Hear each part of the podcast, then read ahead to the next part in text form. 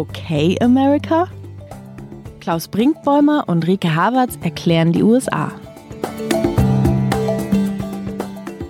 Hallo zu Okay America, dem transatlantischen Podcast von Zeit Online. Ich bin Klaus Brinkbäumer. Mit momentanem Wohnsitz New York City bin ich Autor von Zeit und Zeit Online. Und ich bin Rike Havertz und Chefin vom Dienst bei Zeit Online in Berlin und regelmäßig in den USA für Recherchen unterwegs. Wann eigentlich das letzte Mal? Das letzte Mal leider ist es schon viel zu lange her. Es war Anfang 2018 zu ein Jahr Trump. Da bin ich durch Ohio gefahren für ein paar Wochen und war in Chicago und ich glaube sogar auch noch in New York. Und dann wollte ich wieder hinfahren in diesem Jahr und ich hoffe natürlich nach wie vor, dass das noch klappt. Aber ja, das Jahr ist ja noch ein bisschen lang. Ich hoffe ja immer noch auf den November. Ich hoffe immer noch auf unsere gemeinsame Roadshow. Ich kann es ja gar nicht oft genug sagen in diesem Podcast. Das geht mir genauso. Und die, die wirkliche Schwierigkeit ist natürlich deine Flugrichtung gerade. Ne? Ich überlege im Moment, wann, wann und wie komme ich das nächste Mal nach Europa. Ich möchte natürlich Eltern besuchen, Freunde besuchen, die Zeitredaktion besuchen.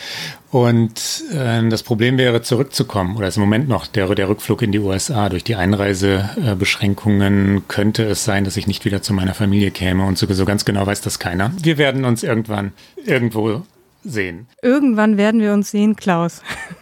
Nicht nur auf Zoom, sondern auch in der Realität.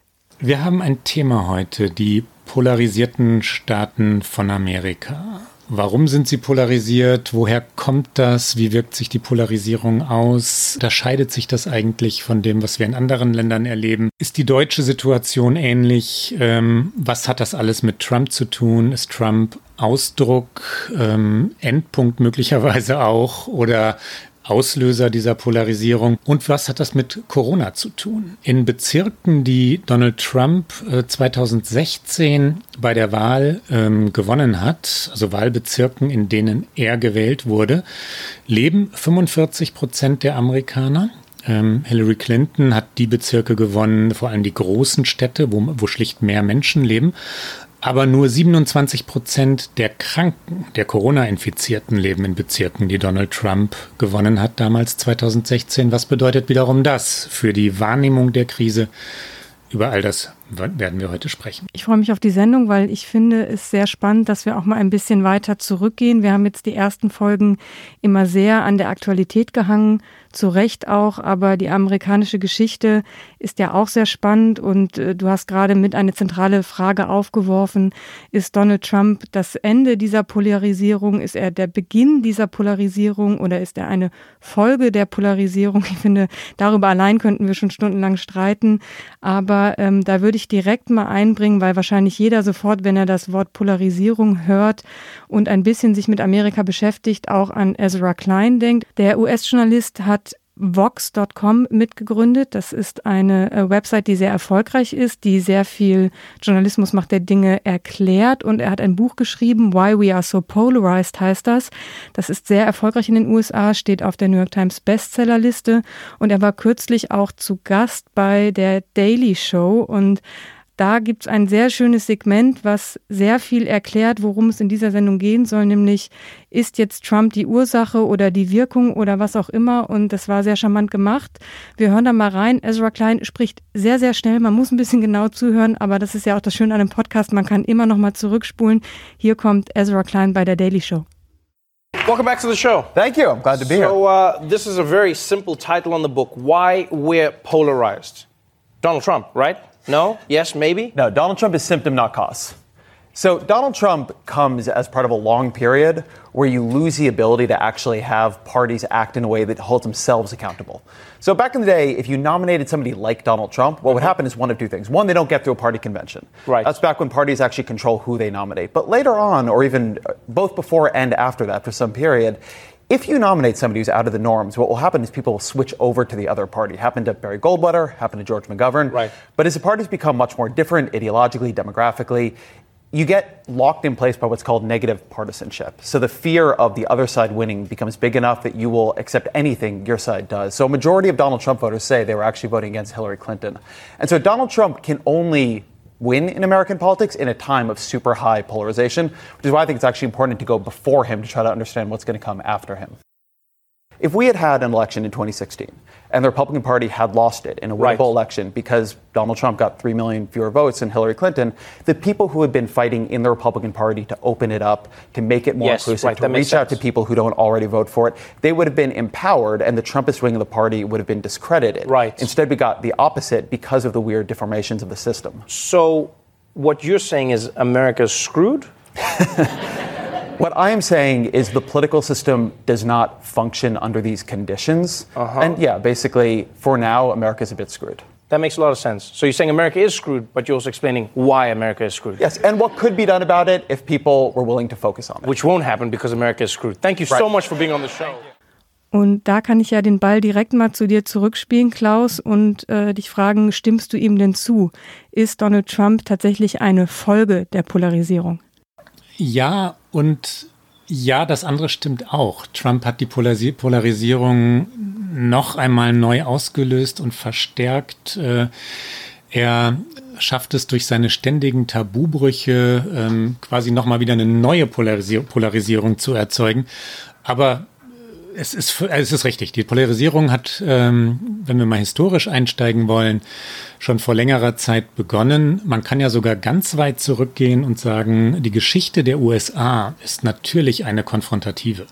Die ähm, die Verklärung, die heute vor allem ähm, ja, vom konservativen Lager betrieben wird, Make America Great Again, dieses Again ist ja ein ganz wichtiges Wort in diesem Slogan, der ja nur vier Wörter beinhaltet. Aber ähm, er ist falsch. Die Geschichte Amerikas ist ja eine gewalttätige Geschichte, eine, die, die reich ist an Konfrontationen und die ähm, schon mit der Entdeckung durch Kolumbus äh, sofort in den Wochen danach ähm, der Ermordung der, äh, der Native Americans begann, der Vertreibung und dann in den, in den Jahrhunderten, die folgten, gab es den, äh, den die, hier wird es Revolution genannt, also den Krieg mit den Briten. Es gab äh, 1775, es gab äh, den Bürgerkrieg hier, der vor allem um die Sklaverei natürlich ausgetragen wurde, 1861 bis 1865, Nord gegen Südstaaten. Ähm, das Land war immer, darauf wollte ich hinaus, konfrontativ ausgerichtet, weil es um Verteilung von Boden ging, um Macht, äh, unterschiedliche Bevölkerungsgruppen, die, ähm, die sich selbst schützten, vor anderen abgrenzen wollten. Abgrenzung ist ein wesentlicher Teil der amerikanischen Geschichte.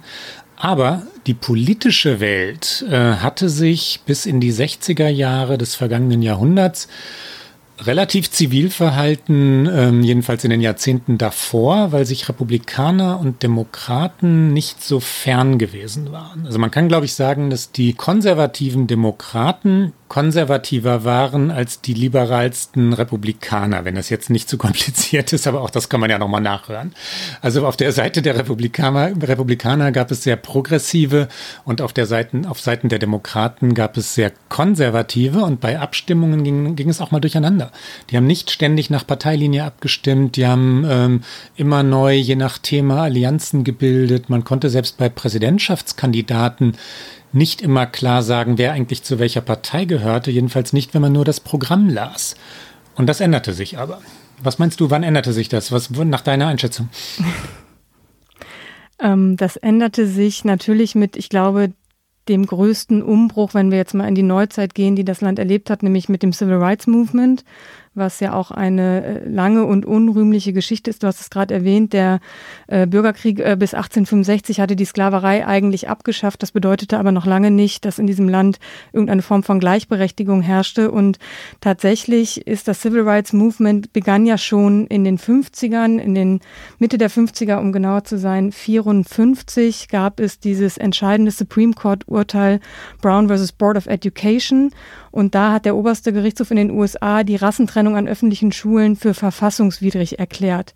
Das bedeutete aber nicht, dass dann alles gut wurde. Und ich finde, dann ist tatsächlich eine eher schon interessante Figur, aber auch tatsächlich, glaube ich, in der Außenwahrnehmung oft unterschätzte Figur, was diese Gleichberechtigungsfrage angeht, John F. Kennedy tatsächlich. Weil John F. Kennedy hat de facto ganz viel geändert für dieses Land, wenn es um das Civil Rights Movement geht. Und da hat sich die Partei oder da haben sich die Demokraten eben auch und die Republikaner haben sich an dieser Frage mehr auseinanderdividiert. Und es war die Präsidentschaftswahl 1960. Ich glaube, viele, die sich mit John F. Kennedy beschäftigt haben, aber auch viele, die sich einfach mit den USA beschäftigt haben, erinnern sich vor allen Dingen an dieses wahnsinnig berühmte erste Fernsehduell zwischen äh, Kennedy und Nixon. Nixon war sein Gegenkandidat von den Republikanern, wo John F. Kennedy ihn einfach komplett nicht inhaltlich unbedingt an die Wand geredet hat, aber er sah vor allen Dingen auf den Fernsehbildschirmen sehr viel frischer aus. Und die Legende ist ja auch, dass er noch auf dem Hoteldach sich äh, bräunen ließ, damit er möglichst gut vor der Fernsehkamera aussah. Und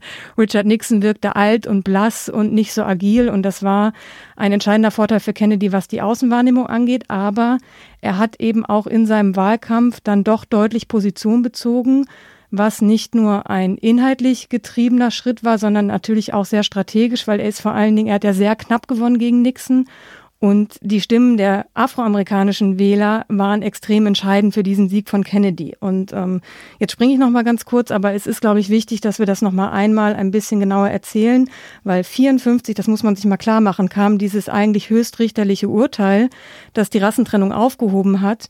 Und dann sind wir im Jahr 62, Kennedy ist Präsident und ähm, er muss äh, Militäreinheiten an die University of Mississippi schicken, damit sich dort äh, der schwarze Student James Meredith immatrikulieren kann. Und dann kam es noch schlimmer. 63 hat der relativ äh, berühmte Gouverneur George Wallace in Alabama versucht, die Universität von Alabama für afroamerikanische Studenten zu sperren. Und dann hat Kennedy die Nationalgarde geschickt. Das ist schon ein Schritt, das ist ein Eingriff der Regierung in Bundesstaaten, der im Grunde genommen unerhört ist, weil natürlich die Bundesstaaten in den USA von jeher sehr auf ihr eigenes Recht gepocht haben. Und genau an dem Tag, als er diese Nationalgarde schickte, hielt Kennedy eine Fernsehansprache an das amerikanische Volk. Und das ist im Grunde die Grundlage des Civil Rights Act von 64, der dann wiederum wirklich vieles verändert hat für Afroamerikaner. Und in diese Rede hören wir auch mal kurz rein. Kennedy spricht deutlich langsamer als Ezra Klein, aber der Ton ist vielleicht ein bisschen schlechter, weil es ist eine sehr alte Aufnahme.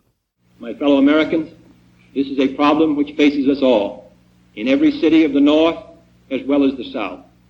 Today, there are Negroes unemployed, two or three times as many compared to whites.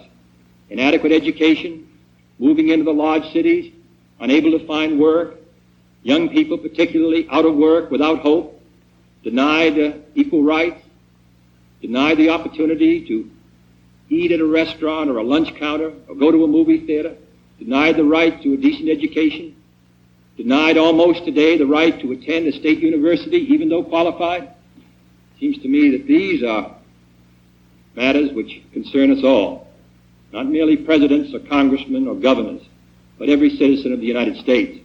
This is one country.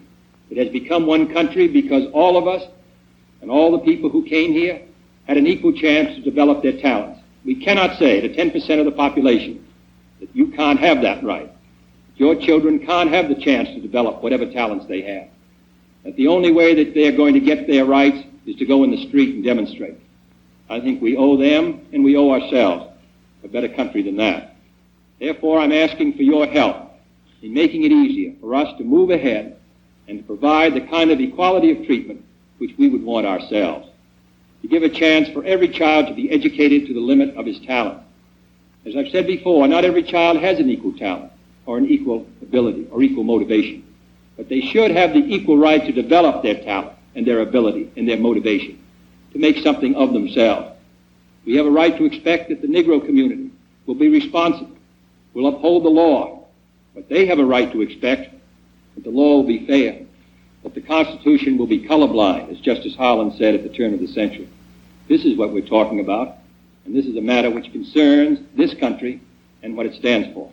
And in meeting it, I ask the support of all of our citizens. Thank you very much. So, das waren jetzt meine fünf Cent zu der Frage, wann sich denn das politische System entscheidend verändert hat. Wie siehst du das? Glaubst du auch, dass Kennedy einer der entscheidenden Punkte war?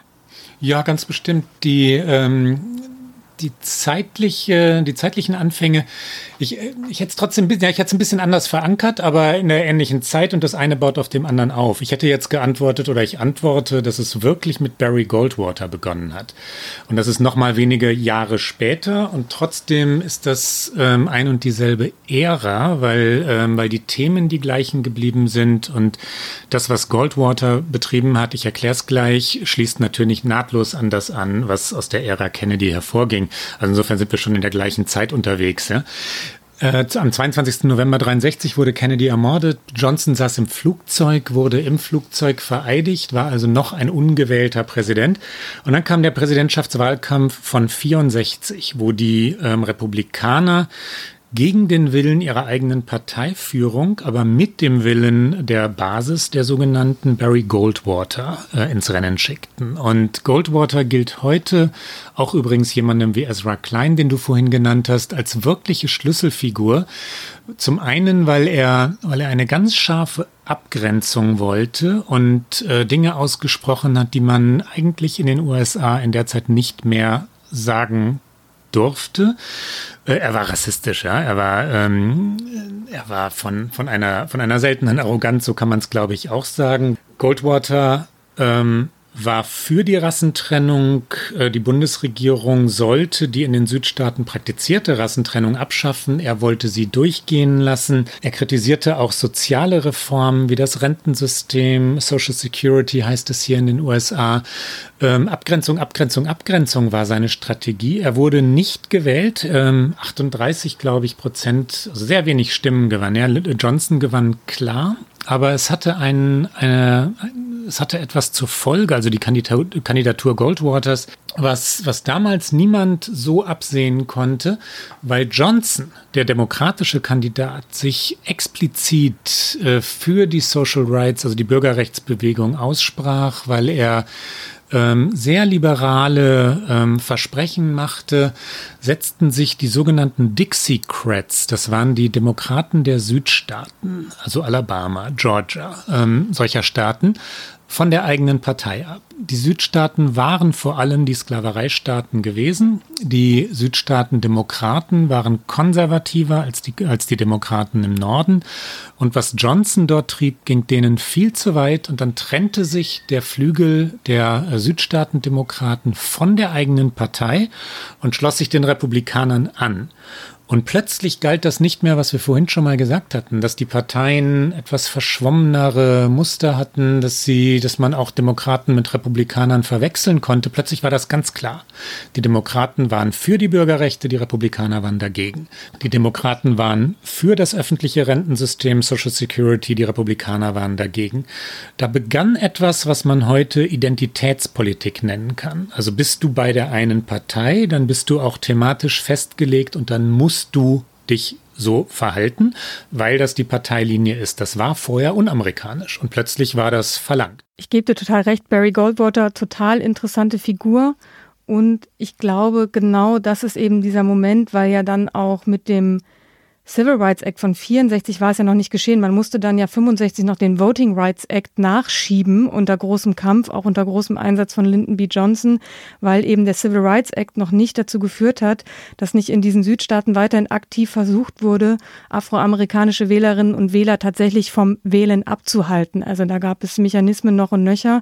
Und dieser Voting Rights Act, das muss man, glaube ich, auch nochmal klar sagen, das ist krass, weil die Anzahl derer, die als schwarze Wähler tatsächlich wählen gingen, hat sich innerhalb von vier Jahren damals verdoppelt. Und vor allen Dingen auch die Zahl der afroamerikanischen Politiker, die tatsächlich ein Amt inne hatten, ist zwischen 65 und 1970 von 72 auf 711 gestiegen. Das klingt jetzt irgendwie nach nicht so wahnsinnig großen Zahlen für so ein großes Land, aber das muss man sich mal vorstellen, dass 1965 72 Amtsträger in den USA afroamerikanisch waren. Also das war schon ein krasser Umbruch und ich glaube auch, dass die Identitätspolitik da ihren Ursprung genommen hat, dass seitdem Wahlverhalten entlangläuft an den Themen, die du eben genannt hast, aber auch an Herkunft, an Hautfarbe, an Religion und auch an der Gegend, in der du wohnst. Tatsächlich ganz schlicht. Und damals natürlich noch Vietnam. Ne? Vietnam war ein großes, großes Thema. Ähm, Republikaner waren natürlich eher für den Krieg, Demokraten äh, eher dagegen, wobei ich jetzt während ich rede überlege, ob das eigentlich so stimmt, weil auch Johnson den Krieg natürlich weiterführte. Dennoch stimmt es. Die demokratischen Anhänger, die demokratischen Parteimitglieder waren gegen den Vietnamkrieg. Ähm, unvorstellbar, dass ein, ein Republikaner sich öffentlich dagegen ausgesprochen hätte, vor allem dann natürlich während der nächsten Jahre. Ich habe übrigens in der vergangenen Woche ähm, hier in New York äh, mit dem Schriftsteller Paul Auster ähm, geredet telefonisch, auch wenn wir beide in New York sind, aber wir können uns natürlich noch nicht treffen hier. Und äh, Orster sagte, dass er damals äh, noch überhaupt nicht verstanden hätte, dass es auch schlicht einen Unterschied gäbe, was die Professionalität der beiden Lager anging. Also dass die Demokraten, und zu denen zählt er sich, auch wenn er sich für progressiver hält als die meisten Demokraten sind, die findet er immer noch zu konservativ, dass die Demokraten also äh, nie so richtig planen würden, nicht so strategisch sein, immer ein bisschen wehleidig sein, wie die Kinder ähm, gegenüber den sehr, sehr erwachsenen Republikanern, die erstens genug Geld haben, zweitens immer vorausblicken, drittens natürlich viel diabolischer zugange sind, so jedenfalls sieht es Paul Oster. Wir hören mal kurz in eine Passage dieses, äh, dieses Interviews hinein. Well, it's because America is different from other countries. It, it doesn't fit into anything that um, is recognizable in Europe. Um, and um, I think what's happened, what, what, one of the truths of America has been since the very beginning, we've had a divide in the country between uh, two essential ways of thinking about the world. And I would, I would um, basically break it down simply like this. There's the every man for himself view, mm-hmm. and there's the we're all in this together view. Mm-hmm. I mean, all in this together means we're responsible for one another. We're helping each the other. Others, yeah. Mm-hmm. yeah we, we have to help each other mm-hmm. because I benefit you, and then it benefits me as well. And we all we all benefit by supporting one another, and it makes for a better life for everybody. And this is this is even a medical fact, by the way. Mm-hmm. Of course. um, but the others, the others um, uh, believe that I, I, I, me, me, me, and what I want is all that matters, and fuck everybody else because they have no business butting into my business. And um, and this is the the, the the strain. I mean, it's been there since the beginning, and I think the first uh, represent, representation of it in government when it's over was Andrew Jackson. Mm-hmm. You see, back in the mm-hmm. 1820s, he was he was this kind of um, politician, promoting these kinds of ideas. Und ich glaube, dass er recht hat. Die Konservativen in Amerika, und wir schreiten jetzt sicherlich gleich voran in der Zeit, haben den strategisch großen Vorteil der Skrupellosigkeit, ja, dass sie dass sie machtorientierter sind. Und ich glaube, das gilt ja in vielen Ländern. Das ist in Deutschland nicht so ganz anders. Ne? Wenn man sich diese ewige Selbstzerfleischung der Sozialdemokraten anschaut und die äh, Loyalität, die die CDU, CSU ähm, in Machtfragen gestellt, dann doch immer wieder findet, wenn es äh, um den Erhalt der Macht geht. Absolut. Ich glaube auch, dass die Republikaner in den USA, äh, um jetzt mal eine Sportmetapher zu haben, sehr viel mehr Zug zum Tor haben und diesen Zug zum Tor auch mit allen Mitteln einsetzen. Wir haben in unserer letzten Folge in deinem Get Out, glaube ich, über dieses schöne Buch äh, Rotham und diesen Was wäre wenn Moment gesprochen, den jeder im Leben kennt. Und mhm. ich frage mich tatsächlich manchmal, was wäre, wenn Kennedy nicht erschossen worden wäre? Ich meine, das ist wirklich die ganz große Frage. Ich glaube aber, dass Kennedy vom politischen Instinkt und von dem, wie er agiert hat, er war ja noch wahnsinnig jung, dass er, glaube ich, auch durchaus, also er wird immer so verherrlicht, aber ich glaube, er hätte tatsächlich ähnliche Eigenschaften wie ein republikanischer Präsident gehabt im Sinne von Strategie, Machterhalt, Dinge, die er durchziehen würde. Ich frage mich manchmal, was daraus geworden wäre, weil Lyndon B. Johnson war jetzt auch nicht der stärkste demokratische Präsident. Und das in so einer Umbruchphase, dann mit diesem Riesentrauma Vietnam, was du gerade angesprochen hast. Natürlich konnte Johnson, auch wenn er ein demokratischer Präsident war, niemals gegen diesen Krieg sein. Man konnte in dieser Zeit in den USA nicht gegen einen Krieg sein. Das ist eine Kriegsnation.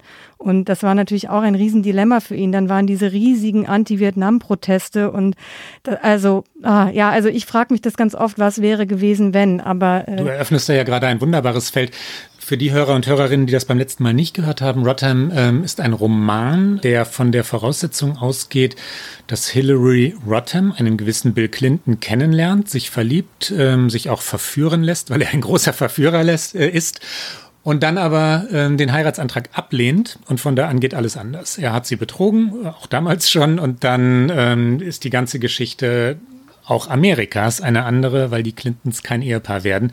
Das Spiel, was du gerade aufgemacht hast bei Kennedy, was wäre, wenn, kann man natürlich auch, wir können jetzt diesen Podcast fiktionalisieren. was wäre, wenn Al Gore die Wahl gewonnen hätte, die er gewonnen hat? Er hat sie ja, ja gewonnen. Er hat sie gewonnen. Er hatte mehr Stimmen als George W. Bush, der Supreme Court, der republikanisch besetzt war, also mehrheitlich besetzt worden war ähm, entschied die Wahl zugunsten George, George W. Bushs. Und ähm, wenn wir dann mal überlegen, Moment, Al Gore, der das, der das Klimabuch äh, Inconvenient Truth hieß das, ne? Ja. geschrieben hatte, was in Sachen Klimapolitik möglich gewesen wäre, was äh, wie die Welt ohne Afghanistan und Irakkrieg aussehe, gäbe es dann Trump. Ähm, oh, was für eine, was für ein wunderbarer Podcast. Jetzt sind wir ganz kurz von den 70er Jahren ins Jahr 2025 gesprungen und haben so spannende Sachen wie die Reagan-Ära und so einfach mal kurz außer Acht gelassen. Lass uns vielleicht noch mal ganz kurz, wobei ich es total spannend fände, jetzt einfach so fiktional weiterzumachen und zu sagen, wenn wir uns das Amerika jetzt einfach einfach mal so ausmalen würden, wie wir es gerne hätten mit dem Sieg von Gore und also ja, dann, also meine Vermutung wäre, dann gäbe es Trump nicht. Aber das ist vielleicht auch Wohlfall, vielleicht ist das auch nur Wunschdenken, weil wir werden jetzt ja gleich noch sehr über die aktuelle Identitätspolitik in Amerika reden und die Themen, an denen entlang sich diese Konflikte entzünden, die wären vermutlich auch, weil ich glaube, dass vermutlich Al Gore für viele Republikaner ein viel zu linker Präsident gewesen wäre. Und vielleicht hätte es dann genauso dazu geführt, dass sich diese Gesellschaft immer weiter voneinander entfernt und auch die Politik. Insofern, naja, was wäre wenn? Aber wir müssen noch ganz kurz, bevor wir dann wieder über unseren Freund Donald Trump sprechen und die aktuelle Identitätspolitik, glaube ich, kurz noch die Reagan-Ära einmal kurz wenigstens erwähnen, weil sie für die Amerikaner so wahnsinnig wichtig sind, vor allen Dingen für das konservative Amerika. Reagan wurde 1980 gewählt, war Präsident auch zwei Amtszeiten und er wird so als konservative Wende gesehen in der amerikanischen neueren Geschichte, weil mit ihm kam die Bedeutung von Religion zurück, von Familie, äh, der Kircheneinfluss nahm wieder zu, weil Reagan vor allen Dingen auch von eher christlichen Fundamentalisten zum Wahlsieg verholfen wurde. Und er selbst galt so als Sinnbild des American Dream. Er war ja dieser mittelerfolgreiche bis erfolglose Schauspieler. Er kam ins höchste Amt des Landes und ähm, darauf gründet sich alle verherrlichen diese Ära, die aber natürlich eigentlich für Amerika im Großen ein Desaster war, weil er hat einen riesigen Schuldenberg hinterlassen aufgrund seiner Rüstungspolitik. Ähm, aber er hat ja eben diesen Spruch von der amerikanischen Größe geprägt, die er wiederherstellen will. Und diesen Spruch hat Trump dann ja geklaut. Er hat ja in seinem Wahlkampf 2016 ganz deutlich versucht, mit dieser Reagan-Ära irgendwie zu connecten und zu sagen, das, das stelle ich euch wieder her. Und das ist für die Republikaner, ich war tatsächlich im Land, als Reagan gestorben ist. Und ich habe jetzt gerade das Jahr vergessen, was schlimm ist, aber ich war da. Ich äh, müsste das nochmal ganz kurz nachhalten. Oder du guckst es kurz für mich nach, Klaus, während ich einfach weiter darüber plaudere, wie ich in den USA war, als Reagan starb und dieses Land einfach in eine absolute ich habe so eine Trauer irgendwie noch nie erlebt, tatsächlich. Also auch nicht, also vor allen Dingen nicht, als Kohl hier in Deutschland gestorben ist. Das war ja auch irgendwie ein sehr monumentales Ereignis, aber das ist, die Leute haben diesen Mann so verherrlicht und auch Demokraten waren ganz schockiert, dass dieser Mann nicht mehr unter ihnen war. Und hast du es jetzt mittlerweile für mich ergoogeln können? Ja, es wäre natürlich viel, viel cooler gewesen, wenn ich es einfach so lässig eingeworfen hätte. ähm, 5. Juni 2004 wissend, aber ich habe auf meinem iPad nachgeschaut. Also Reagan geboren am 6. Februar 1911 bis äh, und gestorben am 5. Juni 2004. Gut, das hatte ich, ich hatte nämlich so ein inneres Gefühl, es war, als ich da gerade studiert habe und das ist äh, erschreckenderweise schon so lange her, dass ich in Ohio studiert habe und das ist ja auch, Ohio ist ja auch ein interessanter Staat, weil Swing State schon immer, ich habe in Athens, Ohio studiert, es ist eher ein ländliches Gebiet, die Stadt an sich extrem links und liberal, weil Unistadt aber drumherum eigentlich nur äh, American Heartland, Pharma, ähm, Mittelschicht, sehr, sehr viele von meinen guten College-Freunden kamen genau daher, weil es ja in Amerika sehr viel günstiger ist, im eigenen Bundesstaat zu studieren, als irgendwie out of state zu studieren, weil dann die Studiengebühren sehr viel höher sind. Und das war, das war ganz eindrücklich, wie, wie auch an dem Tag, als dann die Beerdigung war, die natürlich im Fernsehen übertragen wurde, es war niemand auf der Straße. Also in meinem direkten Umfeld, alle, und ich meine, das waren Studenten, die waren Anfang 20, alle haben das geguckt. Und deswegen ist, glaube ich, ist total wichtig zu erwähnen, dass Reagan so eine prägende Figur für diese Konservativen waren und deswegen auch nicht ohne Grund Trump in seinem ersten Wahlkampf so starke Bezüge dahin gesucht hat. Ja, und es kommen noch ein, zwei Dinge dazu, die du, die du jetzt noch nicht genannt hast, äh, die aber für das Verständnis von Polarisierung heute auch wichtig sein können. Für Reagan war der Staat nicht äh, zuständig dafür, Probleme zu lösen, sondern dafür, Steuern zu senken. Er hat auch tatsächlich gesagt, dass der Staat nicht Probleme lösen soll, sondern das Problem selber sei. Also das Problem bestehe im Staat und in der Existenz des Staates. Reagan war tatsächlich auch ähm, durchaus rassistisch. Also der hat schon aufgepasst, ähm, was er noch sagen durfte und was zu weit ging. Er ging nicht so weit in seiner Wortwahl wie Trump, ähm, aber die Politik, die er betrieben hat, war eine sehr ethnische Politik und er hat das weiße Amerika hinter sich versammelt und das schwarze Amerika abgestoßen. Das ähm, nehmen die, die Afroamerikaner heute so wahr und das war damals so. Diese beiden Dinge spielen eine enorme Rolle. Reagan wird oft als äh, so großväterliche Figur verklärt, ähm, der ein ganz kluger Wirtschaftspolitiker gewesen sei. Ähm, man könnte auch sagen, er war ein ähm, rassistischer äh, Politiker für das reiche Amerika, rücksichtslos, skrupellos, so kann man ihn auch sehen. Und dann kam unser Freund Bill Clinton. mein Freund ist Bill Clinton nicht. Ja, ich, ich, ich habe ihn einmal in Las Vegas gesehen und er kam, es war im Hillary Clinton-Wahlkampf, im Vorwahlkampf gegen Bernie Sanders und es war in Las Vegas in einem Casino und Bill Clinton, der damals schon älter und auch sehr krank, sehr schwer herzkrank kam, sehr weißhaarig und sehr dünn durch eine Seitentür und niemand hatte es gesehen. Es war, die, die ganze Lobby war voll mit amerikanischen Journalisten und natürlich auch internationalen. Und ich stand aus irgendwelchen Gründen so kurz an so einer Ecke rum und gucke nach rechts und denke, das ist doch Bill Clinton und musste selbst ein bisschen über mich lachen. Und dann war ich kurz ein bisschen starstruck. Ich war es einfach, weil dieser Mann, ich weiß nicht, wie nahe du ihn, der hat eine unglaubliche Ausstrahlung. Man kann es irgendwie nicht beschreiben, man kann es auch gar nicht glauben. Und äh, er ist natürlich irgendwie kein besonders großartiger Präsident gewesen, aber er ist ein Präsident gewesen, der die afroamerikanischen Wähler extrem auf seiner Seite hatte. Ja, hatte er. Die, ähm, die Kritik, die, die, die man, glaube ich, wirklich bei, bei Clinton formulieren muss, muss, muss, ist, äh, Mann, das hat er aus seinen Möglichkeiten gemacht. Ne? Der, äh, ein, ein so begabter Redner, ein so charismatischer Politiker, der, äh, der ja auch überwältigend gewählt worden war, ähm, wirklich zunächst einmal regieren konnte. Also er hatte nicht den Kongress so gegen sich, wie Obama es dann am Ende hatte. Der, der hat es verspielt durch seine privaten Tändeleien, durch Affären, durch die große Affäre, durch das äh, Amtsenthebungsverfahren, das es deswegen gab, Lewinsky. Und, und war natürlich danach unglaubwürdig. In der Zeit übrigens setzte sich Polarisierung, das ist ja unser, unser Thema heute, extrem fort, weil die Republikaner sich so geschlossen gegen Clinton stellten, unterstützt dabei von ähm, einer Medienwelt, die es bis dahin nicht gegeben hatte, die aber eine Rolle spielt. Talk Radio. Talk Radio ist ein amerikanisches Format, äh, gibt es in Deutschland natürlich inzwischen auch, aber das ist uramerikanisch. Das sind äh, Moderatoren, die ein, zwei, drei Stunden lang reden, zwischendurch Anrufe entgegennehmen, meistens von Gleichgesinnten.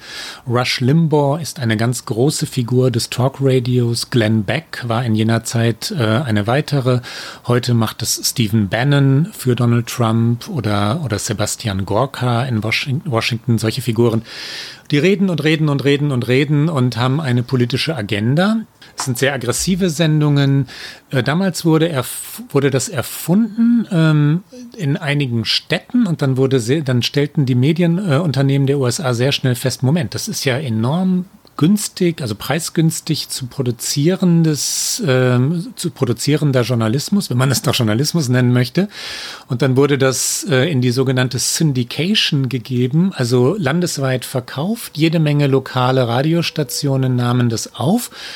Ähm, das habe ich jetzt nicht nachgeschaut. Wenn ich, ich hoffe, ich erinnere mich an die Zahl korrekt. Ich glaube, Rush Limbo hat 20 Millionen Hörer. Ähm, es können auch 25 Millionen sein. Und diese Leute hörten, hörten damals täglich, täglich, täglich, was für ein Verbrecher Bill Clinton sei, weil er eine private Affäre im Weißen Haus gehabt hatte, was nicht schön ist. Ne? Aber die, ähm, also es wurde überdimensioniert und hasserfüllt äh, in dieses Land getragen. Daraus wurde ein Amtsenthebungsverfahren, was natürlich auch überdimensioniert war. Polarisierung Schritt weiter fort.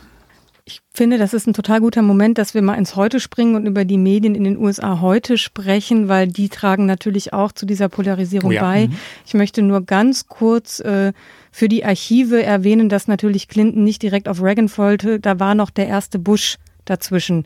Nicht, dass wir jetzt alle Präsidenten hier durcheinander bringen, aber das kam gerade so ein bisschen rüber, als direkt nach Clinton kam, ähm, äh, direkt nach Reagan kam Clinton, aber da war noch der, äh, der Senior Bush war noch war noch kurz dazwischen, mhm. vier Jahre. Aber die aktuellen Medien tatsächlich, das ist ja die große Frage, die sich viele stellen, die auch uns viele von unseren Hörern tatsächlich per E-Mail stellen. Gibt es denn eigentlich noch sowas wie unabhängige, objektive Medien in den USA? Klaus, du lebst in New York, natürlich konsumierst du auch Zeit Online stündlich, aber wenn du nicht Zeit Online liest, liest du natürlich wahnsinnig viele US-amerikanische Medien und hörst und, und kannst auch Fernsehen, wenn du denn noch einen Fernseher hast. Viele Menschen haben ja auch gar keinen Fernseher mehr. Wie würdest du die Frage beantworten? Gibt es denn überhaupt noch unabhängige Medien in diesem Land? Ja, selbstverständlich. Es gibt aber eben auch eine Polarisierung der Medien. Es existiert beides. Und so wie wir, glaube ich, auch über das ganze Land nicht ausschließlich unter dem Gesichtspunkt Polarisierung reden können, gilt das auch bei den Medien. Ich mache, schlag mal einen ganz kurzen Haken, weil das wichtig ist. Es gibt natürlich auch in den USA immer noch Menschen in der Mitte oder Menschen, die, ähm, die das ganze Theater leid sind. Also dieses, dieses ständige Geschrei. Man nennt sie entweder Unabhängige oder Nichtwähler. Leute, die sich äh, und Wählerinnen natürlich, die sich, äh, die sich raushalten aus diesem Schlachtengetümmel und sich teilweise auch sehnen nach einer Rückkehr zur Normalität. Ähm, der ich wollte jetzt sagen Obama-Jahre, aber Obama war natürlich für viele Menschen auch nicht normal, weil es der erste afroamerikanische Präsident war. Jedenfalls nach einer ruhigeren Zeit, in der man auch mal abends zu Bett gehen konnte, morgens aufstehen konnte, ohne dass der Präsident wieder die Welt umgeworfen hatte durch seine 5 Uhr morgen Tweets. Ähm, die gibt es auch. Ähm, trotzdem stimmt das mit der Polarisierung. Äh, unser Thema dieser Sendung stimmt. Es ist nur nicht, es ist nur nie immer alles ein Amerika. Ne? Amerika sind viele, so kann man das, glaube ich, auch sagen. Bei den Medien, um dahin zurückzukommen, das war ja deine Frage, die New York Times, die Washington Post, ähm, National Public Radio, NPR abgekürzt oder PBS, ein öffentlich-rechtlicher, so kann man es fast sagen, Rundfunk, äh, Fernsehsender, Fernsehsender, Entschuldigung, ähm, sind unabhängige Medien, sind neutrale Medien, wobei da natürlich äh, ähm, das Problem schon beginnt. Wenn mir jetzt Republikaner zuhören, würden die sagen, ha, ha, ha, ha, New York Times Fake News, ne? Und Washington Post, ha, ha, ha, wie kann er das denn sagen? Die stehen doch auf der Seite der Demokraten. Da beginnt die Verzerrung. Ähm, ich würde es, äh, ich würde für mich in Anspruch nehmen, neutraler Beobachter hier zu sein, als Journalist auch, auch schlicht und einfach unabhängig zu sein.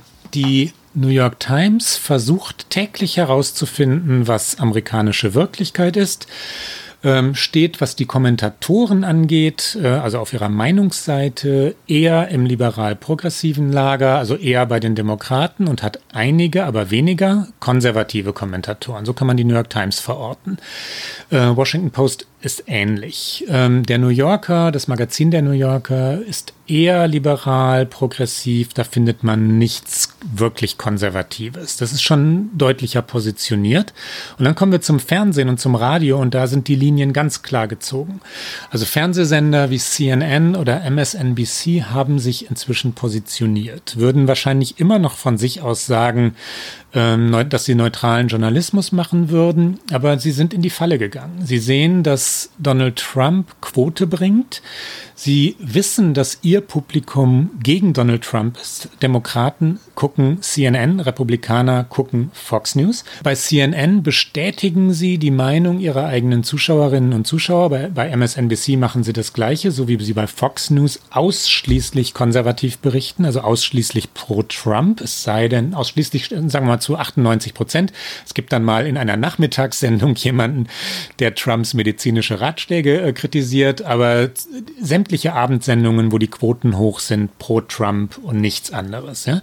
Die Fernsehsender sind ganz eindeutig in ihrer Haltung. Sie wissen auch, dass es funktioniert und das ist das Traurige. Wirtschaftlich geht das auf, weil beide Lager gemerkt haben, dass die Quoten äh, höher sind, wenn sie ähm, sich in Sachen Trump positionieren, wenn sie ständig und immer Trump als Thema haben, also sobald eine internationale Krise behandelt wird oder so etwas Exotisches wie Europa, ähm, schalten die Zuschauer weg. Sie wollen tatsächlich Trump und sie wollen bei CNN, ähm, dass äh, Trump kritisiert wird und bei Fox, dass er gelobt wird und die Sender erfüllen das, weil es sich wirtschaftlich lohnt. Das sind natürlich private Unternehmen, privatwirtschaftliche Unternehmen. Fox 1996 gegründet. Ähm, ist so an den Start gegangen. Rupert Murdoch und Roger Ailes, die beiden Gründerväter, der große australische Medienunternehmer Murdoch, groß meine ich jetzt im Sinne von reich, nicht im Sinne von großartig, ähm, und Roger Ailes, ähm, der, der das, der Fox operativ führte, ähm, haben eine Marktlücke gesehen. Sie haben die anderen Fernsehsender als demokratisch, liberal, progressiv wahrgenommen, haben gemerkt, ähm, es gibt auf dem rechten Flügel nichts und sind da hineingegangen, hatten aus wirtschaftlicher Sicht recht. Ähm, ich finde sie politisch fatal, weil sie den Klimawandel bis heute leugnen, weil sie natürlich äh, Corona geleugnet haben, weil Fox-Zuschauer und Zuschauer Zuschauerinnen erwiesenermaßen deutlich weniger Rücksicht äh, auf andere nehmen in Sachen Covid-19. Also sie tragen keine Atemschutzmasken, sie halten keinen Abstand, weil das Ganze ja nur ein demokratischer Schwindel sei. Das hören sie auf Fox News. Also das hat alles seine Wirkungen. Und was war deine Frage, wie polarisiert die Medien sind? Also die, äh, es gibt neutrale Medien, es gibt einen neutralen Fernsehsender PBS, äh, es gibt ähm, die großen klassischen amerikanischen Fernsehsender wie ABC oder NBC, die noch relativ neutral sind, etwas eher auf der progressiven Seite stehen.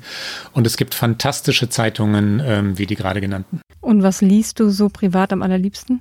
Ich schaue sofort morgens in die, in die New York Times und die Washington Post, mache das abwechselnd. Ähm, also ich fange mal mit der einen an, mal mit der anderen, lese mich da richtig durch. Also lese tatsächlich auch durch alle Ressorts und, und Teile dieser Zeitungen. Äh, und am einen Tag fange fang ich mit der Post an, am nächsten mit der Times und dann wieder umgekehrt lese nach wie vor natürlich deutsche Medien, ähm, fange selbstverständlich mit Zeit Online an. Natürlich. Ich schaue aber auch auf ähm, New Republic oder andere konservative, konservative amerikanische Medien oder ähm, ich sehe auch Fox News, weil ich es kennen will. Ich arbeite gerade mit Stefan Lambi zusammen an einem Dokumentarfilm über Trump und das äh, Trump und die Medien, das Dreieck Weißes Haus, ähm, CNN, Fox News. Ich mache es also auch aus, aus beruflichen Gründen, aber es interessiert mich auch man muss ja, finde ich, wenn man Journalist ist, auch äh, wirklich alle, alle Seiten des Spektrums kennen und, äh, und, und auch wenn Fox News manchmal wirklich ekelhaft ist, im Sinne von rassistisch ekelhaft, muss man es beobachten. Und du, was verfolgst du denn dort? Ganz ähnliche Dinge wie du. Ich glaube auch, dass natürlich, also Unabhängigkeit von Medien ist ein Problem in den USA, nicht weil es die nicht gäbe, sondern weil eben auch von der rechten Seite die unabhängigen Medien dann als nicht unabhängig wahrgenommen werden. Und es ist natürlich auch sehr schwer, bei einer Präsidentschaft wie der von Donald Trump nicht sehr regelmäßig Position beziehen zu müssen, einfach auch um Fakten und Lüge auseinanderzuhalten und solche Dinge. Ich lese wahrscheinlich am allermeisten tatsächlich die New York Times, weil ich natürlich auch wahnsinnig viele deutsche Medien konsumiere. Ich lese tatsächlich auch relativ viel Mother Jones, die ja sehr dezidiert links sind eine wunderbare Zeit. Und dann aber auch, absolut, aber dann eben auch versuche ich mir immer mal wieder, auch wenn es mir schwerfällt, den äh, War Room von Steve Bannon anzuhören und ähm, tatsächlich auch eher zu gucken, was machen gewisse, was, was passiert so auf Instagram, auf Twitter, auf Facebook, weil du hast es schon mal angesprochen, die Demokraten oft so brav und die Republikaner und auch die Alt-Right-Bewegung vor allen Dingen und alle die rechten Kräfte, die natürlich versuchen wollen, Trump im Amt zu halten, sind extrem strategisch darin, wie sie agieren, wie sie versuchen, über Verschwörungstheorien, über Fake News, über Zeilen, die wahnsinnig leicht teilbar sind, über Twitter, über Instagram, über Facebook natürlich ihre Sicht zu verbreiten und damit auch Wähler heranzuziehen. Und ich glaube, das machen sie oft besser, auch wenn sie damit sich nicht auf der Wahrheit irgendwie oder auf der Wahrheitsseite oft befinden. Aber sie machen das natürlich strategisch sehr geschickt und sie haben da auch viele Mittel. Und ich glaube, das wird zum Beispiel, um jetzt nochmal so ein bisschen in die Zukunft zu gucken, für Joe Biden, vor allen Dingen in diesem Wahlkampf, der unter den Zeichen von Corona steht und damit eben auch unter dem Zeichen von wenig öffentlichen Auftritten. Darunter leidet auch Trump, glaube ich, zusehends und er würde natürlich nur zu gerne auf die große Wahlkampfbühne zurück und nicht immer nur auf die Bühne des Weißen Hauses. Aber Joe Biden hat natürlich noch sehr viel weniger Bühne und der muss irgendwie strategisch seinen Online-Wahlkampf noch sehr viel besser aufstellen. Und ich glaube, da greift das, was du am Anfang gesagt hast. Da müssen die Demokraten, glaube ich, auch ein bisschen konsequenter sein. Ich sage nicht konsequenter im Sinne von sich von der Wahrheit verabschieden, aber durchaus sich auch mal eine etwas zugespitztere Zeile trauen, sagen wir es mal so. Die Schwierigkeit, na, es sind viele, es sind viele Sachen, die durcheinander gehen. Ich habe gerade überlegt, womit ich anfangen, anfangen soll. Ähm, eine Sache, die, die für das Trump-Lager ähm, möglicherweise die Wiederwahl bringen kann, ist tatsächlich dieses inzwischen existierende Bollwerk konservativer Medien. Äh, Breitbart News, die schon äh, jetzt zwei, dreimal genannten ähm, Talk-Radio-Formate von Bannon, Limbaugh und anderen gehören dazu.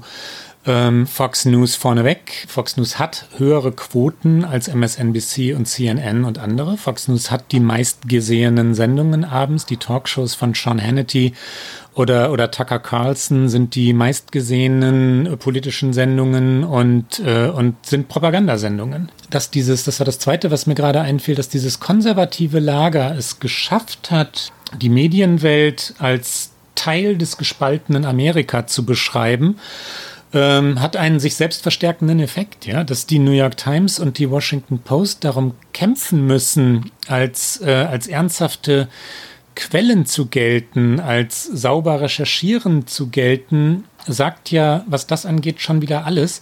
Die New York Times hat in Zeiten der Krise, der Medienkrise meine ich jetzt, ähm, es tatsächlich geschafft, ihre digitale Leserschaft auf über fünf Millionen Käufer und Käuferinnen, die also dafür bezahlen, Online-Journalismus äh, zu konsumieren, steigern können.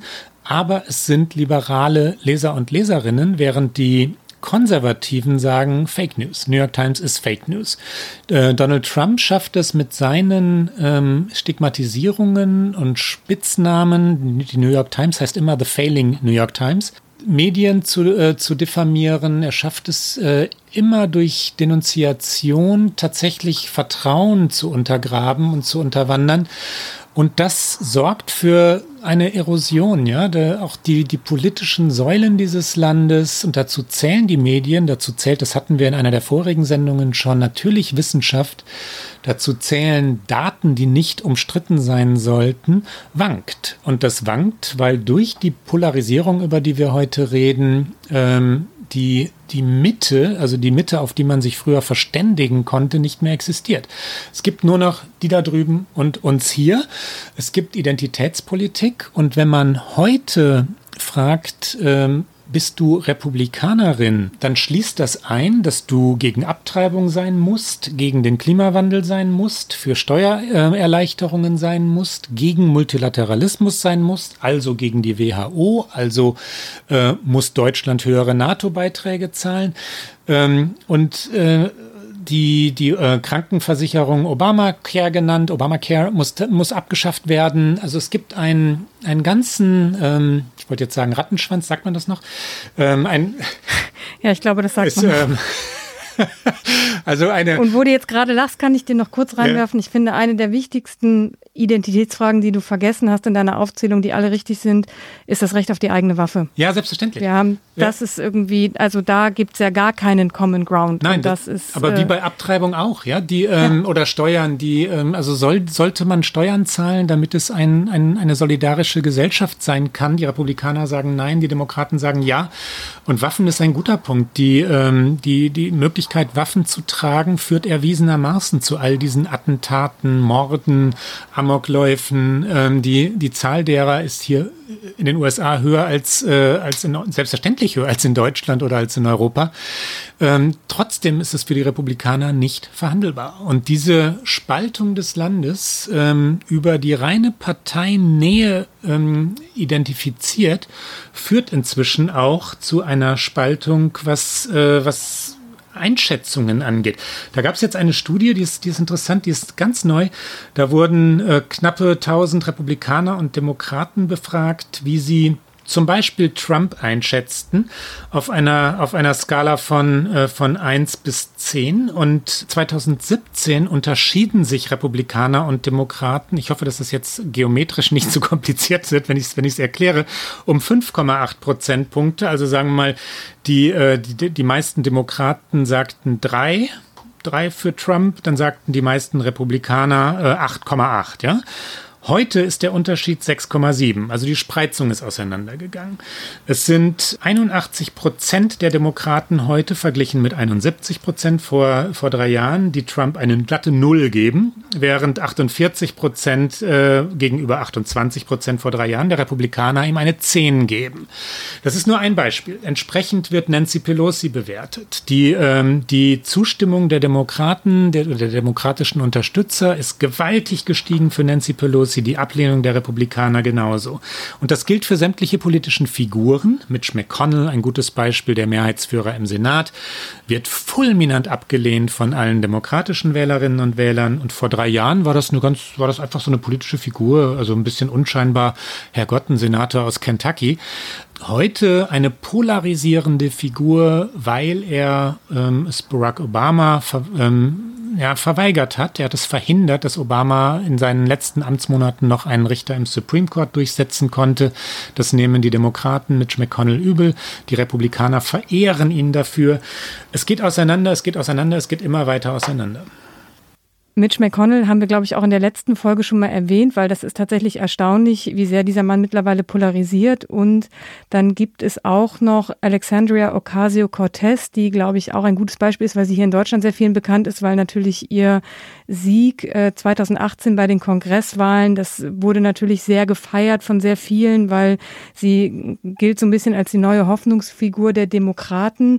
Und als sie gerade gewählt worden war, da wurde ein Video von ihr rumgereicht aus ihrer College-Zeit, wo sie auf einem Dach einen Tanz aufführt. Und sie wurde dafür von rechten Twitterern und Wählern, sie wurde so wirklich fertig gemacht für einen komplett harmlosen Tanz. Und ähm, dann wurde so Sachen wurden getwittert wie hier ist Amerikas Lieblingskommi beim Tanzen wie eine Idiotin. Und man konnte das gar nicht glauben, dass man irgendwie äh, grundlos so viel über einer Frau ausschütten kann, die einfach eine andere politische Position hat als man selbst. Sie hat dann sehr souverän reagiert und hat es im Grunde genommen für ihren Vorteil genutzt, weil sie dann vor ihrem Büro im Kongress noch einen kleinen neuen Tanz aufgeführt hat, einen ganz kurzen Twitter-Feed daraus gemacht hat und äh, insofern im Grunde genommen sehr gelassen und elegant darauf reagiert hat. Aber insofern finde ich, ist das auch ein gutes Beispiel dafür, dass es eben nicht nur Trump ist, von dem diese Polarisierung ausgeht. Der ist, glaube ich, die Spitze an, an dieser Polarisierung, über die wir jetzt sehr lange gesprochen haben. Aber gerade im Kongress, gerade da, wo eigentlich dieses politische System auch darauf angelegt ist, dass man zusammenarbeitet, dass man irgendeine Form von Kompromiss findet. Du hast es gerade gesagt, Bill Clinton war im Grunde einer der letzten Präsidenten, der viele Chancen hatte, mit einem Mehrheitskongress Dinge durchzusetzen. Aber da Nancy Pelosi und Mitch McConnell auch jetzt in der aktuellen Corona-Krise, es ist im Grunde genommen, sie sind sich über nichts einig und sie dürfen sich auch über nichts einig sein, weil sie von der jeweils von ihrem jeweils eigenen Lager dafür natürlich komplett angegriffen werden würden. Und da stellt sich natürlich zum Ende unserer Sendung die große Frage, wie kann es denn Amerika schaffen, diese Polarisierung zu überwinden? Sind wir schon am Ende der Sendung? Das ist ja ein Jammer. Ich hatte gerade noch äh, Wir sind so halb am Ende Ja. der Sendung, also so Ja. kurz vor Ende der Sendung, aber fiel- äh, ich will dich nat Nee, nee, natürlich nicht abhalten. Die, zu, zum einen fiel mir ein, Obama hatte, ähm, ich hoffe, dass ich jetzt nicht hier mit historischem Unwissen nicht blamiere, Obama hatte zwei Jahre ähm, die Möglichkeit, wirklich zu regieren, äh, einen Kongress, nämlich der ähm, so in beiden Kammern, Repräsentantenhaus und Senat, demokratisch war. Und dann äh, gab es die fulminante Midterm-Election, also nach zwei Jahren. Äh, und dann plötzlich hatte er das, ähm, hatte er den Kongress gegen sich. Äh, Gleiches galt bei Donald Trump. Äh, auch Trump hatte zwei Jahre lang die Mehrheit. Äh, Dass Obama es nicht geschafft hat, äh, jenseits der Gesundheitsreform, die hat er geschafft, in seinen ersten zwei Jahren äh, mehr Gesetze durchzubringen, mutiger zu sein, auch vorauszusehen, dass sich die Mehrheiten im Kongress äh, ändern würden oder ändern könnten, war, glaube ich, einer seiner großen Fehler. Ich hatte noch ein, zwei, ein, zwei Dinge, die, die in so eine Sendung über Polaris Polarisierung wirklich hineingehören. Äh, Das eine, das schloss direkt an, an das, was du gerade gesagt hast über Ocasio-Cortez. Die ähm, Demokraten sind weiter nach links gerückt hier. Die haben sich, ähm, auch das gehört zu Polarisierung. Wir täten den Republikanern Unrecht und auch dem bürgerlichen Amerika, wenn wir sagen würden, das ist alles nur eine Schuld der Republikaner. Das ist so nicht. Das Land hat sich verändert. Ähm, Migration spielt eine große Rolle. Und es ist allen hier klar, dass in wenigen Jahrzehnten die Mehrheit, das haben wir schon mal angesprochen in diesem Podcast, nicht mehr weißes, klassisches Amerika sein wird. Das wissen alle. Entsprechend verändert sich aber sowohl die Besetzung äh, von Parlamenten, die letzte Kongresswahl war eine, wo, wo viele, viele, vor allem Frauen mit Migrationshintergrund ins Repräsentantenhaus hineingewählt wurden. Natürlich auf demokratischer Seite, als auch der Themenzuschnitt. Also Hillary Clinton war, wenn man das mal vergleicht, was die Migrationspolitik angeht, ungleich progressiver als Bill Clinton. Ähm, also innerhalb dieses Paares ähm, war, war, waren die Einstellungen äh, über, wie viele Jahre lagen jetzt zwischen den beiden? 30? Ähm, Ja, ungefähr, ne? Ähm, wir ungefähr, gehen mal elegant drüber hinweg. Ähm, in diesen ungefähr 30 Jahren ähm, hat sich die Demokratische Partei weit, weit, weit äh, ins linke Spektrum hinüberbegeben, um den vielen äh, neuen Bevölkerungsgruppen oder stärker gewordenen Bevölkerungsgruppen gerecht zu werden. Die Demokratische Partei muss vereinen, weil sie äh, von ähm, hispanischen genauso wie von asiatischen ähm, Einwanderern gewählt werden will. Sie will in den Großstädten gewählt werden, wo die Studentinnen und Studenten sind. Da wird sie gewählt. New York, Boston, Washington DC, Los Angeles, San Francisco wählen natürlich demokratisch. Ähm, Republikaner verteidigen etwas. Ja, sie verteidigen ähm, das kleiner werdende weiße Amerika. Äh, Und das ist tatsächlich ein Verteidigungskampf. Es ist eine Frage, wie lange sie noch äh, die Mehrheiten äh, halten können, wenn man denn überhaupt sagen möchte, dass sie die Mehrheiten halten, weil sie ja schon bei den Wahlen, wir haben das vorhin gesagt, von Al Gore gegen Bush oder Clinton gegen Trump ähm, eigentlich verloren hatten und nur wegen des sehr republikanerfreundlichen amerikanischen Wahlrechts, dass die Staaten im, im Landesinnern, die, die, die etwas ja, menschenarmen Staaten bevorzugt, ähm, noch gewonnen haben.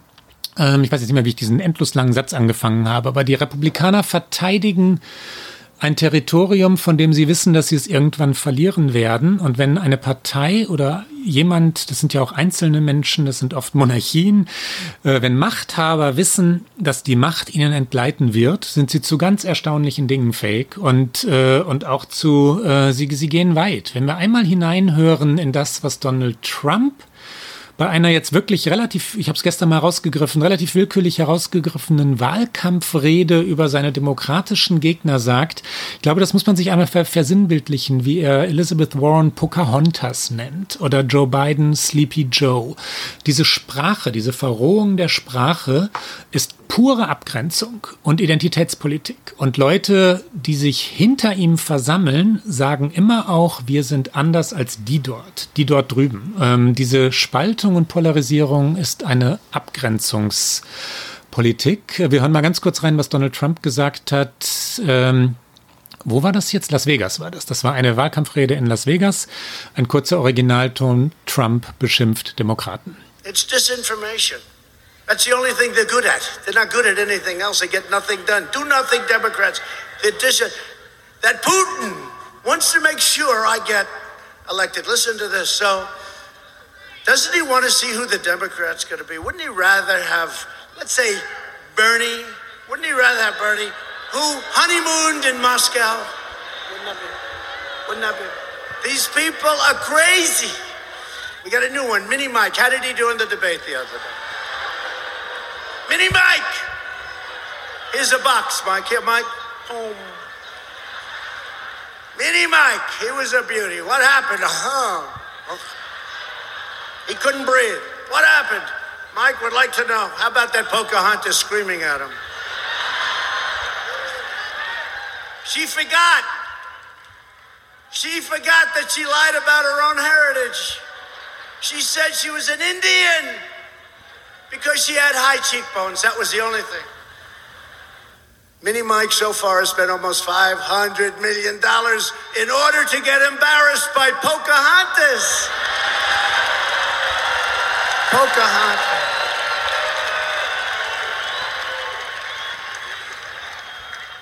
And she's mean, isn't she? Do you see the do you see the anger on her face? That nervous energy? She's like oh, jumping up and down. She's a mess. But she, no, no, she's mean, right? Right? See that face is just she wanted to get him. She said, I got him. I want to see those agreements. I, you open up those agreements. This poor guy probably signed a hundred of them. And and each one's a disaster. He said, I don't want to open those agreements. Nobody told me this was gonna happen. He said, actually he said, Nobody told me. But Pocahontas was really mean. But she's going to be easy. I hope it's her. It's not going to be her. She made a little comeback the other night because she took Minnie Mike to the cleaners. But it's not going to be her. It can't be Buttigieg. Can't be, I don't think. Alfred E. Newman. Ladies and gentlemen, introducing President Alfred E. Newman. I don't get I don't get the whole thing, but he's not a bad debater, I will say. He's probably the best up there. Bernie is too emotional. He's screaming, going crazy. And Biden is angry. Biden is angry. Everything's anger. Gee. Ah, and that's what happens when you can't get the words out. No, it does. That's what happens, right? When you can't get the words out, you get angry. You get angry because you can't get the words out. Might happen to me someday. Can you imagine if that happened to me? Man, would I be a bad guy. I'd be the meanest man in history. So redet Trump und das ist Polarisierung pur. Das ist äh, das, was seine Anhänger an ihm lieben. Sie halten das für unverstellt, sie halten das für äh, gerade authentisch. Diese Sprache verhindert Einigung, sie verhindert Kompromisse. Wie soll denn jemand wie Warren Pocahontas genannt, äh, stellen wir uns sie mal als Vizepräsidentin vor, ähm, glücklich zu den Republikanern rennen und denen dann irgendwelche Vorschläge machen? Es wird so wahnsinnig schwer und damit sind wir fast wieder am Anfang dieser Sendung, als wir Ezra Klein gehört haben, der gesagt hat, Trump ist eine Folge dieser Polarisierung. Wir haben jetzt sehr lange darüber gesprochen, wie das Land sich so polarisiert hat und ich würde Klein zustimmen, indem dass Trump womöglich nicht möglich gewesen wäre, wenn diese Polarisierung nicht schon da gewesen wäre über diese wichtigen, also die Frage nach Religion, nach Schwangerschaftsabbruch, nach Waffenrecht, nach Eingriff von Staat, alle diese Dinge existierten vor Trump und die waren auch schon unter den Obama-Jahren wahnsinnig entlang ganz klarer Linien und da konnte man nicht einfach mal von links nach rechts switchen. Ich glaube aber auch, dass du total recht damit hast, dass jemand, der so agiert als Präsident, der sein Amt rhetorisch so missbraucht, natürlich nicht dazu beiträgt, weil wir, wir reden ja hier über mehrere Ebenen. Die Politik muss diese Polarisierung überwinden, aber am Ende müssen natürlich eigentlich auch die Menschen diese Polarisierung überwinden. Und das ist das, wovor ich mich als ja bekennende Amerika-Liebhaberin oft fürchte, dass das in dieser Gesellschaft nicht mehr möglich ist, weil jedes Mal, wenn ich dort bin, jedes Mal, wenn ich eben auch mit meinen alten Freunden aus Ohio spreche, die zum großen Teil eher auf demokratischer Seite stehen, aber natürlich auch Wurzeln familiär haben, die eher republikanisch geneigt sind. Ich habe eine Freundin, die wohnt mittlerweile in Texas. Ihr Mann ist sehr konservativ und als ich dort war, es ist schon einige Jahre her, wir haben uns nach einer halben Stunde relativ wild gestritten und das macht man in Amerika ja eigentlich am Abendbrottisch nicht. Man verbeidet ja sehr klassisch die Themen ähm, Religion, Geld und Waffen natürlich auch und unsere Debatte entzündete sich daran, dass ihr Mann Waffen besessen hat. Ihr Kompromiss mit ihm war, diese Waffen dürfen nicht im Haus sein, aber er hatte sie halt.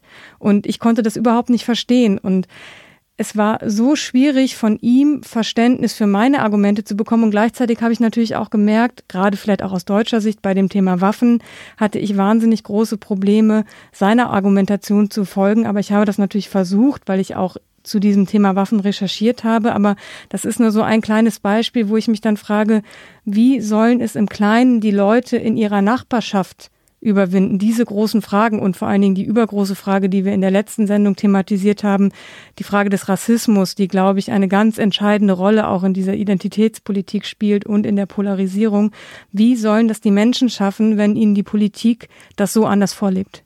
Die äh, Bürgerinnen und Bürger ähm, der USA können es nicht ohne Änderungen in der Medienwelt oder in der politischen Welt schaffen. Die Bürgerinnen und Bürger sind aber diejenigen, die die, ähm, die, die Politik natürlich ausrichten, weil das hier offiziell eine Demokratie ist, immer noch. Ähm, Paul Auster, der vorhin schon mal genannte Schriftsteller ähm, hier aus Brooklyn, äh, sagte, dass es eine, eine überwältigende Mehrheit von 60 oder 65 Prozent brauche, damit dann auch die Tücken des amerikanischen Wahlrechts überwunden werden. Ähm, und dann könne die Gesellschaft gerechter ausgerichtet werden. Dann könnten eben auch die Ungerechtigkeiten des Wahlrechts beseitigt werden. Wyoming, 600.000 Einwohner, stellt genauso viele Senatoren, nämlich zwei, äh, wie Kalifornien mit 39 Millionen Einwohnern. Und das kann nicht gerecht sein. Das kann auch nicht zu einer Politik führen, in der die ähm, Mehrheit, die von der Minderheit regiert wird, sich, äh, sich wiederfinden kann und die sie dann mitträgt. Es haben drei Millionen Menschen mehr ähm, Hillary Clinton gewählt als Donald Trump. Und äh, Donald Trump ist der Präsident, äh, er ist ein Minderheitspräsident, der die Mehrheit regiert. Und das, ähm, das, auch das sorgt für Polarisierung. Eine Sache, die wir, glaube ich, ähm, noch kurz ansprechen müssen, ist, dass auch Zufälle das Ganze jetzt noch, noch einmal verstärken. In Alabama, sehr konservativ, ähm, sind von 100.000 äh, Covid-19 äh, Kranken elf gestorben und in New Jersey von 100.000 122. Warum? Ja? Ähm, das sind die Zufälle und Tücken und Gemeinheiten dieser Krankheit. Das ist jetzt nur ein Beispiel, aber wir hatten eingangs schon mal gesagt, dass die ähm, Bezirke, die Trump gewählt haben, sehr viel weniger hart getroffen wurden als die, ähm, die, die demokratisch gewählt haben. Und darauf wollte ich hinaus. Die Krise, die wir jetzt gerade erleben, wird nicht nur in den Medien unterschiedlich behandelt, sondern die wird auch tatsächlich unterschiedlich erlebt. Die Menschen in äh, South Dakota oder Wyoming oder North Dakota ähm, leben so weit auseinander, dass es dort schlicht weniger Infektionen und dann, wie wir gerade gehört haben, auch weniger Todesfälle pro Infektion ähm, gibt als in den Großstädten, wo die Menschen sehr viel dichter aufeinander leben, wo es viel mehr Vorerkrankungen gibt, ähm, schwächere soziale Verhältnisse. Das dann in den Bundesstaaten, den ländlichen Bundesstaaten, die republikanisch wählen, die Botschaften des Präsidenten besser ankommen, ist auch nachvollziehbar. Ja? Trump sagt dann, demonstriert für die Öffnung eurer Bundesstaaten und für die, äh, für, die, für, für die wiedererstarkende Wirtschaft und die Geschäfte müssen wieder aufgemacht werden, die Schulen müssen aufgemacht werden, die Kirchen müssen unbedingt aufgemacht werden. Das war jetzt eine Forderung von ihm. Ähm, und die Menschen in New York sagen, Moment, Moment, Moment, das Land ist noch bei weitem nicht so weit. 100.000 äh, Tote inzwischen. Ähm, dass aber die republikanisch regierten Staaten oder die Menschen dort das so sehen, kann man schon nachvollziehen, zumal jetzt schließt sich da der Kreis, sie bei Fox News äh, nichts anderes hören und zwar Abend für Abend. War das jetzt mein äh, optimistischer Ausblick, oder? Was? Äh, ich könnte, ich könnte dem ein. Es ist nicht so der ganz optimistische Ausblick. Ich glaube auch die Frage, ob die USA diese Polarisierung überwinden können, haben wir jetzt beide schon so halb beantwortet und wir waren beide so so so halb pessimistisch, würde ich sagen. Aber ich könnte noch mal so ein bisschen den positiven Ausblick machen, bevor wir dann äh, zu unserer aller Lieblingskategorie Get Out kommen.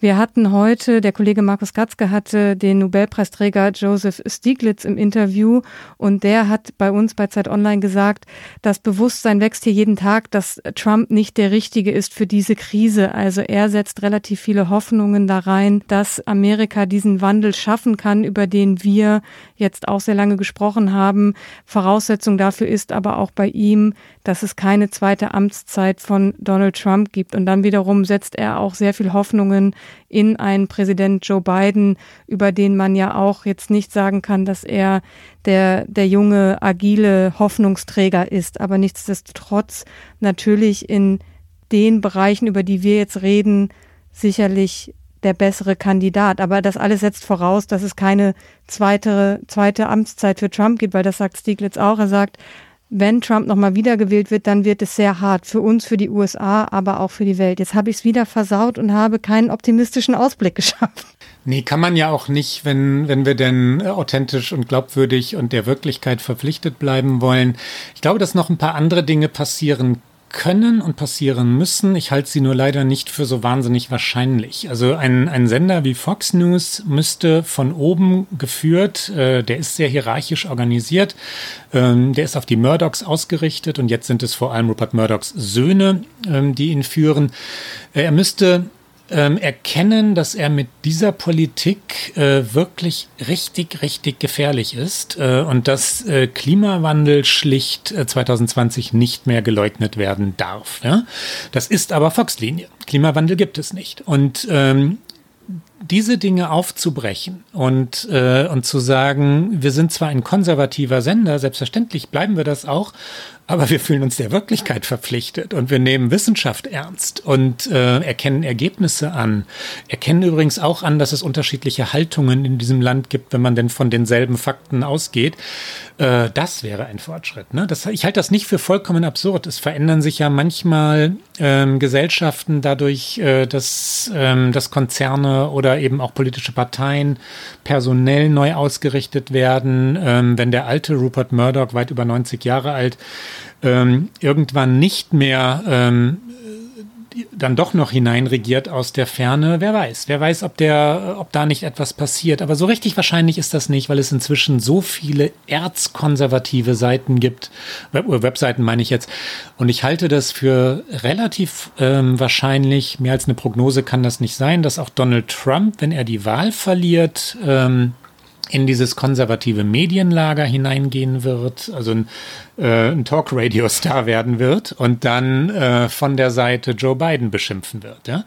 Und, äh, und das natürlich mit ähm, 80 Millionen Twitter-Followern und so ähm, immer weiter betreiben wird. Also Versöhnung in diesem Land ähm, ist schwer. Das Traurige ist ja oft, dass manche Dinge einfach so weit getrieben werden, dass es dann schlicht kein Zurück mehr gibt. Das war jetzt der sehr pessimistische Ausblick, aber vermutlich ist Wandel nie nur in einem Schritt möglich. Wir haben sehr viel über die Geschichte dieses Landes heute gesprochen und das hat aber auch so viele Umbrüche gezeigt, dass wer weiß, was passiert, aber sicher ist vermutlich, selbst wenn Trump nicht wieder gewählt wird, wird die Polarisierung natürlich nicht enden.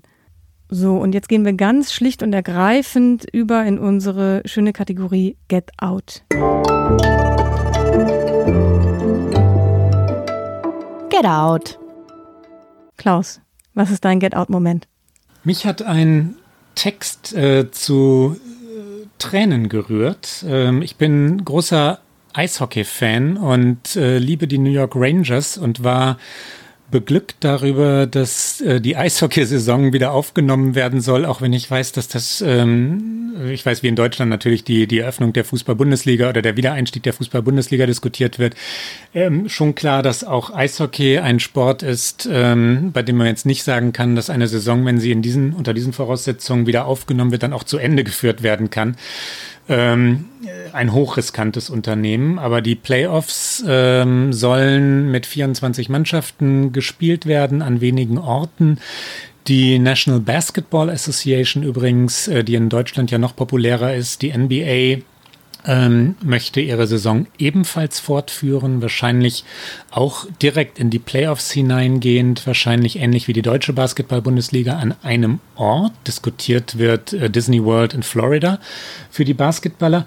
Was mich aber zu Tränen gerührt hat, war ein Text von einem Eishockeyspieler äh, Akim Aliou, ähm, der in einer, ich, ich kann den jetzt nicht ganz vorlesen, der ist relativ lang, aber in einer in einem Fachmedium namens The Players Tribune, findet man ganz leicht, theplayerstribune.com, äh, einen Text geschrieben hat, der die Abgründe des Eishockeys äh, auf erschütternde Weise offenlegt. Und das heißt in Nordamerika, das schließt in dem Fall natürlich Kanada immer ein, wenn wir über Eishockey reden, Rassismus und ähm, pure Gewalt, äh, Brutalität. Er ist Afroamerikaner. Der Text beginnt, You ever fought for your life?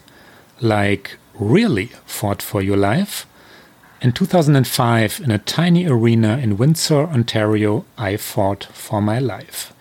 Und dann erzählt er, wie er von den eigenen Mannschaftskameraden äh, systematisch fertig gemacht wurde, ähm, die seine Sachen versteckt haben. Das sind noch die harmloseren Scherze, die ihn verprügelt haben, die seine Eishockey-Ausrüstung aufs Hallendach geworfen haben, die, ähm, die ihn mit irgendwelchen Salben eingeschmiert haben, die höllisch brannten, die ähm, dann bei, ähm, bei einem Zweikampf, da wurde auf dem Eis noch gekämpft, das ist heute weitgehend abgeschafft, äh, dafür sorgten, dass es einen richtig brutalen Stockschlag gab, mit, durch den er mehrere Zähne verlor und dieser junge Spieler verlor seine Begeisterung äh, für dieses wunderbare Spiel Eishockey.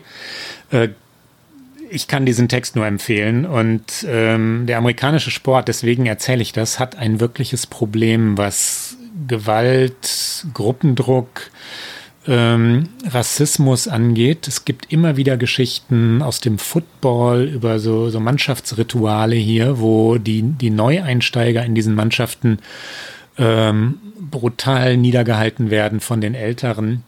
Ähm, ich habe ein bisschen lange geredet jetzt. Ich habe aber noch was mitgebracht, nämlich eine ganz wunderbare Überschrift. Meine Lieblingsüberschrift dieser Woche. Das war eine Kolumne in der Washington Post. If Trump had been in charge during World War II, this column would be in German. Ähm, da musste ich herzlich lachen. Ich will ja auch nicht nur weinen. Ähm, und du, liebe Rike? Ich sage an dieser Stelle schon mal das, was wir eigentlich am Ende machen wollten, nämlich ein großes Dankeschön an unsere betreuenden Redakteure und Produzenten, nämlich an Ole Pflüger hier bei Zeit Online und an Maria Lorenz Bokelberg von Pool Artists und ihrem Team, die es natürlich wieder schaffen werden, weil wir jetzt so lange geredet haben, diese Sendung in schönste Form zu bringen. Und damit mein Get Out Moment. Ich hätte auch fast ein Sportbeispiel mitgebracht. Das hebe ich mir jetzt nochmal auf. Vielleicht kommen wir da irgendwann nochmal zu. Ich bringe jetzt tatsächlich nur das eine mit und das äh, ist schon ein paar Tage alt. Es fügt sich aber so schön in unsere Sendung.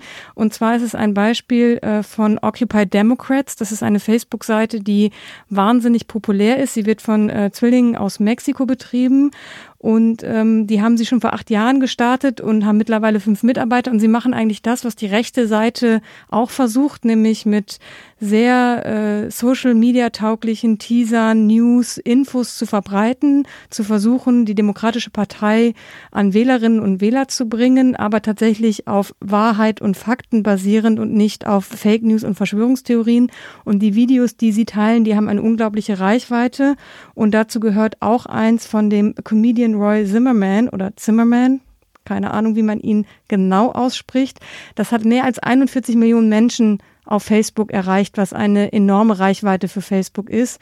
Und dieses äh, Video heißt uh, The Liar Tweets Tonight. Und ich entschuldige mich schon jetzt bei allen, die jetzt für den Rest des Tages einen Ohrwurm haben. Aber es ist so schön, weil es einfach auf sehr humorvolle Art und Weise versucht, das, was Trump da täglich auf Twitter macht, ein bisschen zu entlarven. Und ähm, sie haben halt zu der Melodie von The Lion Sleeps Tonight, das haben sie umgedichtet auf äh, Donald Trump und was er so twittert. Und da hören hören wir jetzt einfach mal rein.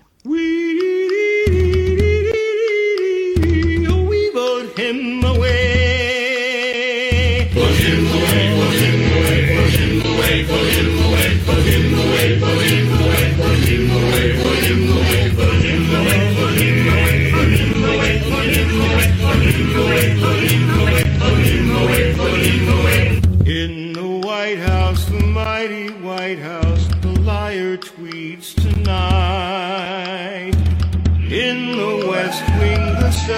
Obsessed wing, the liar tweets tonight.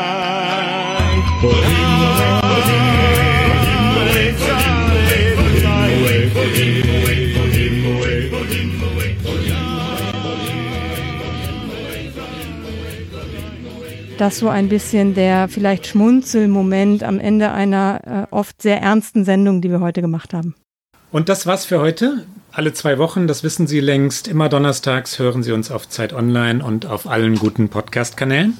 Und die nächste Folge gibt es dort am 11. Juni. Und wenn Sie uns schreiben wollen, dann erreichen Sie uns, das wissen Sie auch schon, unter okayamerica.zeit.de. Bis in zwei Wochen.